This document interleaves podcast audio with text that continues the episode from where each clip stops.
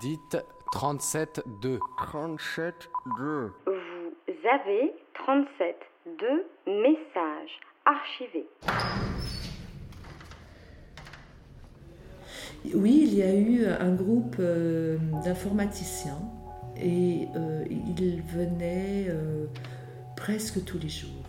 Et ils ont commencé à venir de moins en moins nombreux. Donc en fait, ils démissionnaient les, les uns après les autres.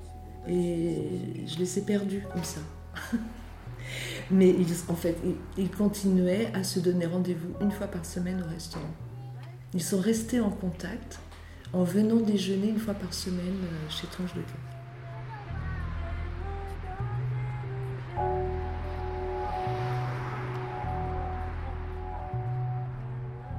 Cette semaine, 37.2 écoute Sylvie. Maigrichonne de caractère, elle slalome entre compagnon adultère et licenciement économique, ouvre et ferme sa cantine nantaise et s'expatrie sur les bords du Rhône, aux côtés de son nouveau mari, pour y habiller des pierres. Elle ne parlera pas de sa formation de plasticienne et de son passé de costumière, mais de blanquette de veau et du riolet de mémé.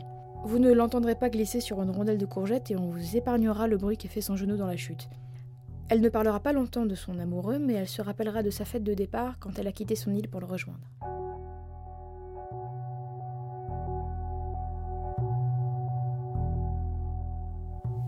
Je, m'appelle Sylvie Bain et je, m'appelle euh, Sylvie Hammer depuis hier midi. Parce que je me suis mariée hier. Pendant 56 ans, j'ai porté le nom de Sylvie Bain et maintenant c'est Sylvie Hammer. Ça change pas tant que ça. Donc tout va bien se passer. Je suis euh, pas vraiment boulotte. Je suis même euh, assez maigre, paraît-il, mais je me rends pas bien compte. Tout le monde me dit que je suis très maigre, mais non, je suis, je me sens normale, physiquement normale. Euh, au bout d'une bonne quinzaine d'années, euh, j'ai voulu euh, épouser le père de mes enfants et il n'a jamais accepté. Je lui ai fait souvent des demandes en mariage, il n'a jamais accepté. Mais en fait, euh, j'ai compris bien plus tard pourquoi il avait jamais euh, voulu m'épouser parce que il n'avait pas envie d'appartenir à une seule femme. Il appartenait à beaucoup de femmes et j'ai mis du temps à m'en rendre compte. Et euh, ça a été, euh, j'étais très très heureuse avec lui, mais j'étais surtout très très malheureuse. Et j'ai mis beaucoup de temps à m'en rendre compte parce que je crois que je me suis euh, euh, acclimatée euh, à cette souffrance, euh, la souffrance causée par cette relation. Et, par contre, tellement heureuse avec mes enfants, ça devait compenser. J'avais à peu près la vie que j'aimais, je faisais le travail que j'aimais, j'ai eu la chance de, pouvoir exercer longtemps un, métier que j'adorais. Des filles, des enfants incroyables qui m'ont comblé. Donc euh, voilà, ça roulait comme ça pendant 23 ans.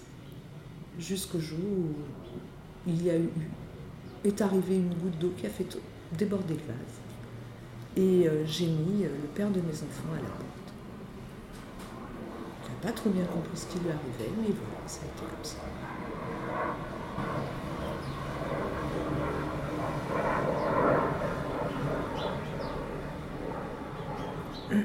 Eh bien, la goutte d'eau, c'est que euh, j'ai appris euh, quelques mois auparavant qu'il avait, euh, qu'il fréquentait, entre autres, une femme depuis des années. Et quand je l'ai su, il m'a promis qu'il la quitterait. Et je l'ai cru.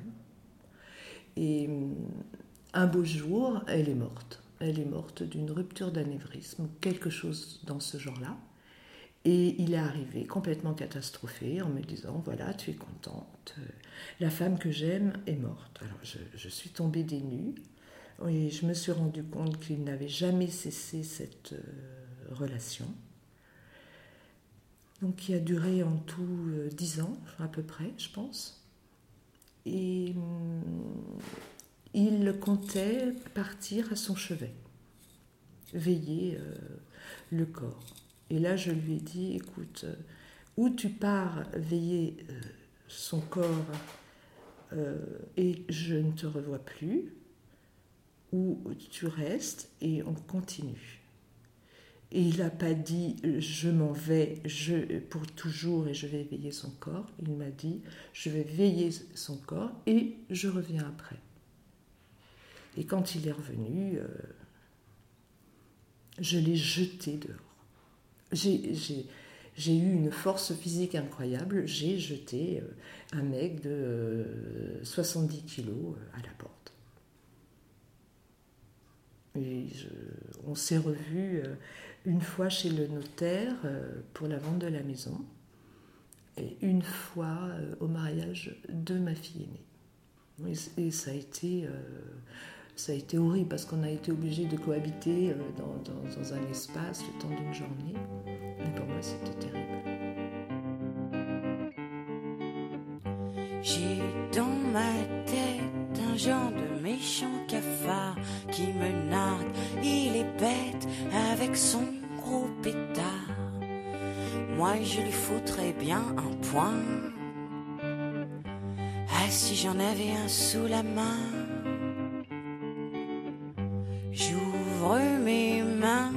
Dans mes mains y a rien, juste une sale bête, le méchant cafard qui me nargue, il est bête avec son gros cigare. J'ouvre mes mains, mais dans mes mains sans point, c'est juste un gros poil, je le crains. Et euh, deux mois après le, le, départ, c'est pas un départ, si c'est un départ forcé du père de mes enfants, je me suis retrouvée au chômage. J'étais licenciée économique et euh, il fallait vendre la maison.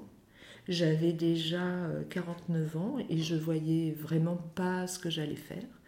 Et je me suis dit, après tout, l'argent de cette maison, la vente de cette maison, la moitié de la vente de cette maison va me servir à euh, investir pour euh, créer mon outil de travail, mais faire quoi? Je ne savais pas. Et euh, j'ai décidé d'ouvrir un restaurant. Donc je me suis dit, je sais à peu près faire la cuisine pour 4, 6, 8. je multiplierai les doses et puis roule. Donc j'ai trouvé un petit restaurant sympa Enfin, sympa. À l'époque, il n'était pas, pas, très, pas très sympa d'ailleurs. C'était un restaurant ouvrier où traînaient beaucoup de piliers de bar, euh, beaucoup d'hommes. Euh, bon, euh, c'était un peu olé olé. J'ai refait la déco avec l'aide de mes filles, on a fait des, des travaux, j'ai un petit peu investi, j'ai acheté le fond, j'ai fait un emprunt. Et voilà, j'ai créé un endroit et en fait, je me suis rendu compte que je recréais une autre famille. Et bizarrement, ce qui m'inquiétait le plus, c'était mais eh, comment je vais faire pour supporter la clientèle? J'avais aucune expérience de, du commercial, de l'accueil client. Je me disais mais comment je vais faire pour les supporter? En fait, ça s'est très très bien passé. Et c'est les clients dans les moments difficiles qui me portaient. C'était eux qui me donnaient le courage de revenir le lendemain, parce qu'au départ, ça a quand même été très compliqué. Le temps de faire sa clientèle, euh, j'ai quand même mis un an et demi avant d'atteindre euh, le, chiffre d'affaires suffisant pour me faire vivre. Pendant un an et demi, j'ai vécu sur mes économies et je n'en voyais pas le bout. Et voilà, les clients étaient là. Je savais qu'un tel ou un tel allait sûrement venir parce qu'on était mardi. Ah, aujourd'hui, je fais blanquette de veau lui, sera là, il adore la blanquette de. Et quand j'étais euh, costumière, on partait beaucoup en tournée. Et forcément, on mangeait beaucoup au restaurant et on mangeait très mal. Quand on, est, on mange midi, le soir au restaurant, on aime bien trouver des choses, euh, pas forcément euh, se taper la cloche à chaque repas, manger des choses simples. Et je me disais souvent, ah ben si jamais un jour je tiens un restaurant, mais je sais pas, je, ferai des, poireaux à la vinaigrette ou euh, un artichaut en entrée, des œufs au lait comme faisait Mémé. Et je me suis rendu compte que les gens appréciaient.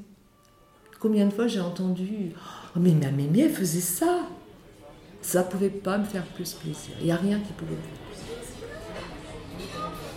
Quand j'ai décidé de vendre, j'ai organisé une fête Mais j'ai pas dit que c'était pour partir, parce que je ne voulais pas dire que j'allais vendre, parce que j'avais encore six mois à tenir entre la transaction, la négociation, et trouver le client déjà, parce que donc j'ai organisé cette fête et à la dernière demi-heure, je me suis dit mais je suis complètement idiote.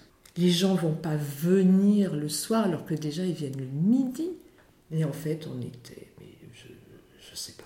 Euh, beaucoup de gens ont pris des photos, c'est noir de monde. Et en fait, les gens sont arrivés à 18h et sont repartis à 6h le lendemain matin. On a vidé euh, je ne sais combien de fûts de bière, de, de cubis de vin, il n'y avait pas assez à manger. Et heureusement que je, je, ne leur ai pas dit que j'avais décidé de vendre parce que ça aurait été triste. Et on a ri, il y avait de la musique, on a dansé, c'était génial. Et alors, euh, le dernier jour, par contre, d'ailleurs, là, j'ai fait mon plus beau chiffre d'affaires à ce moment-là. Euh, les gens sont arrivés avec des, fleurs, des plantes, des cadeaux. Et ça a été un service épouvantable parce que j'ai pleuré, j'ai pas arrêté de pleurer. Tout le monde me serrait dans ses bras, c'était horrible. Et euh, souvent on me dit, parce que j'ai quitté la région, on me dit mais tu vas ouvrir un nouveau restaurant. Non, je, n'ouvrirai pas un nouveau restaurant parce que j'ai trop peur de ne pas retrouver la même ambiance. Et puis, bon, au niveau énergie, je ne pense pas que je serais capable de porter ça à, bout de bras. Tout recommencer à zéro. Non. Ma petite entreprise connaît pas la crise. Épanouie, elle exhibe des trésors satinés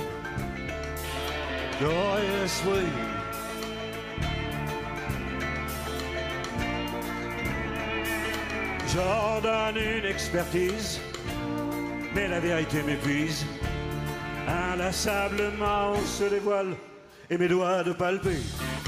Palper là cet épiderme qui fait que je me dresse, qui fait que je bosse le lundi, le mardi, le mercredi, le jeudi, le vendredi, de l'aube à l'aube une partie de la matinée et les vacances, abstinence, ma petite entreprise. J'ai vendu le restaurant pour rejoindre mon amoureux.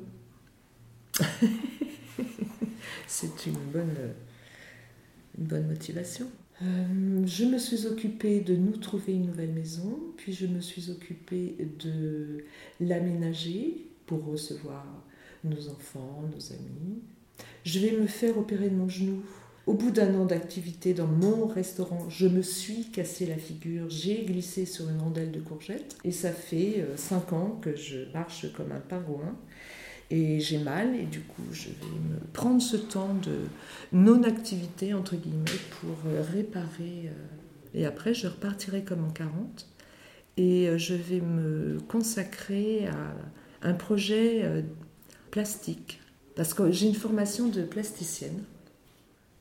Je voudrais travailler sur euh, la, la, confrontation des matières des, et des sensations. Et comme je suis une ancienne costumière, je voudrais habiller des pierres. Tu vois, par exemple, faire un, un petit gilet tout douillé à une, un vieux gravat, bien rugueux, bien sale, des choses comme ça. Je pense que dans le quartier, ça va, faire jaser. Parce qu'ici, je vois beaucoup de... Je suis allée voir un petit peu ce que les gens faisaient. Et tout le monde peint des, des rangs de vignes, beaucoup à l'aquarelle. Il y a des choses sûrement très intéressantes, mais c'est calme.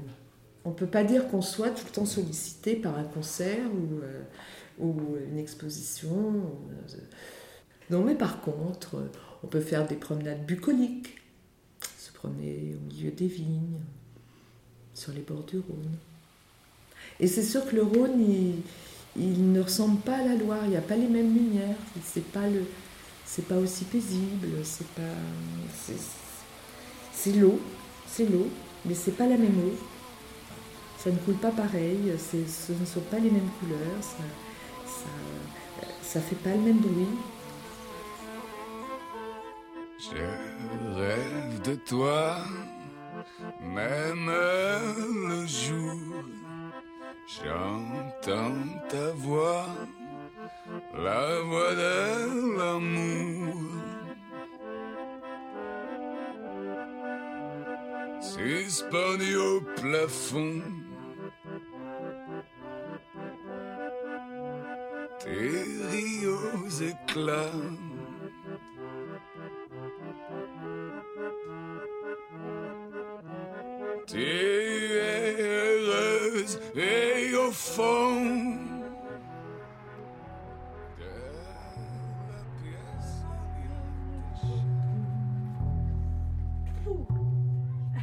C'était Sylvie dans 37.2. Réécoutez-nous sur les réseaux sociaux bien connus ou sur radiocampusparis.org.